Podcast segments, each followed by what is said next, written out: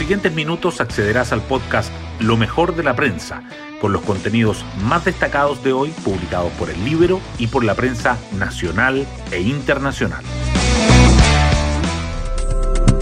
Buenos días, soy Magdalena Olea y hoy jueves 27 de mayo les contamos que dos nombramientos relevantes ocurrieron ayer en el país. El Senado aprobó por unanimidad el ascenso de la jueza María Teresa Letelier a la Corte Suprema y la SOFOFA eligió a Richard von Appen como su nuevo presidente, en reemplazo de Bernardo Larraín. En el contexto que vive el país, lo que ocurra en ambas entidades, en la Corte Suprema y en la SOFOFA, tiene significación. Por una parte, el Poder Judicial será la institución que se mantendrá más estable en este año en que los otros poderes del Estado se modificarán vía elecciones, a lo que se suma la instalación de otro nuevo poder como es la Convención Constituyente. Por otro lado, el gremio empresarial deberá acompañar con un nuevo liderazgo las deliberaciones constituyentes en materias que tendrán todo que ver con el mundo productivo, laboral y empresarial. Las portadas del día. La información de que la Cámara de Diputados aprueba por amplia mayoría la reforma que restablece el voto obligatorio en Chile sobresale las portadas de este jueves. El Mercurio detalla que, de convertirse en ley, es improbable que alcance a regir para los comicios de este año.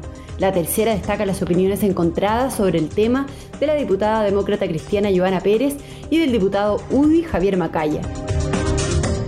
Los resultados de un análisis realizado por la Agencia de Calidad de la Educación tiene preponderancia en las primeras páginas.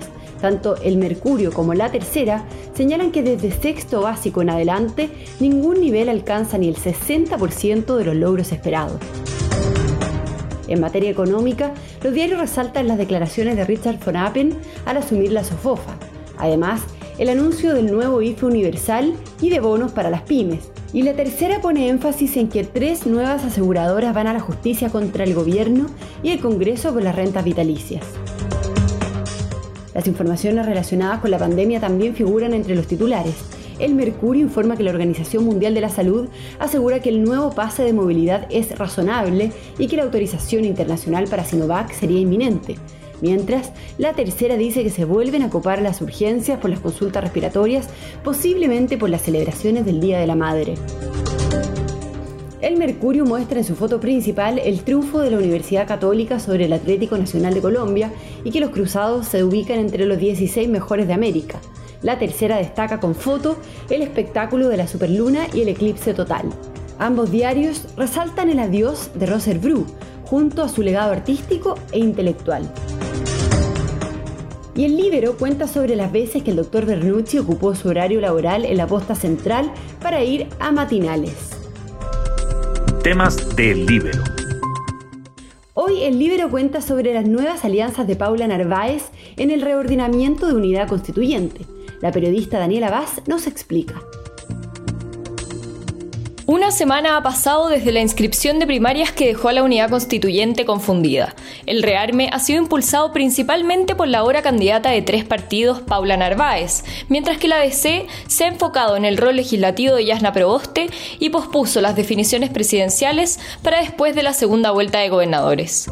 Los ajustes han sido aprovechados por Narváez. Con reuniones, pautas y entrevistas, la candidata ha buscado nuevos apoyos, un nuevo comando y un programa refundido entre los partidos que la apoyan, el PPD, el PS y el Liberal. Desde el alcalde recién reelecto en Renca hasta el ex ministro Marcelo Mena, la bandera busca potenciar su candidatura e impulsar primarias convencionales. De esto último, la DC no está convencida. Pueden encontrar esta nota en www.ellibero.cl. Hoy destacamos de la prensa. Luego de un año sin clases presenciales, un análisis de los aprendizajes obtenidos arroja un alarmante resultado. Alumnos de sexto básico a cuarto medio no alcanzan ni el 60% de los logros esperados. El Mineduc entregó estos resultados del diagnóstico integral de aprendizajes realizado por la Agencia de Calidad de la Educación. En segundo medio, los estudiantes aprendieron solo un 27% de su materia. La cartera atribuyó los negativos resultados a las clases a distancia. La Cámara aprueba por amplia mayoría la reforma que restablece el voto obligatorio en las elecciones populares. Con 107 votos a favor, la moción fue visada por los diputados. Ahora volverá a la Comisión de Gobierno para su discusión en particular. pero de convertirse en ley es improbable que alcance a regir para los comicios de este año. Estamos viviendo un momento complejo de mucha incertidumbre, dijo Richard von Appen al asumir en la SOFOFA. El nuevo timonel del gremio de los industriales era el único candidato y obtuvo el respaldo de 95 de los 102 consejeros que participaron en su proclamación. El empresario sostuvo que la SOFOFA debe tener un rol activo en el proceso constituyente y que lo urgente es ayudar a recuperar el millón de empleos perdidos. Nunca esperé estar en esta posición, confesó en su primer discurso. Por unanimidad, el Senado aprueba la nominación de María Teresa Letelier como ministra de la Corte Suprema.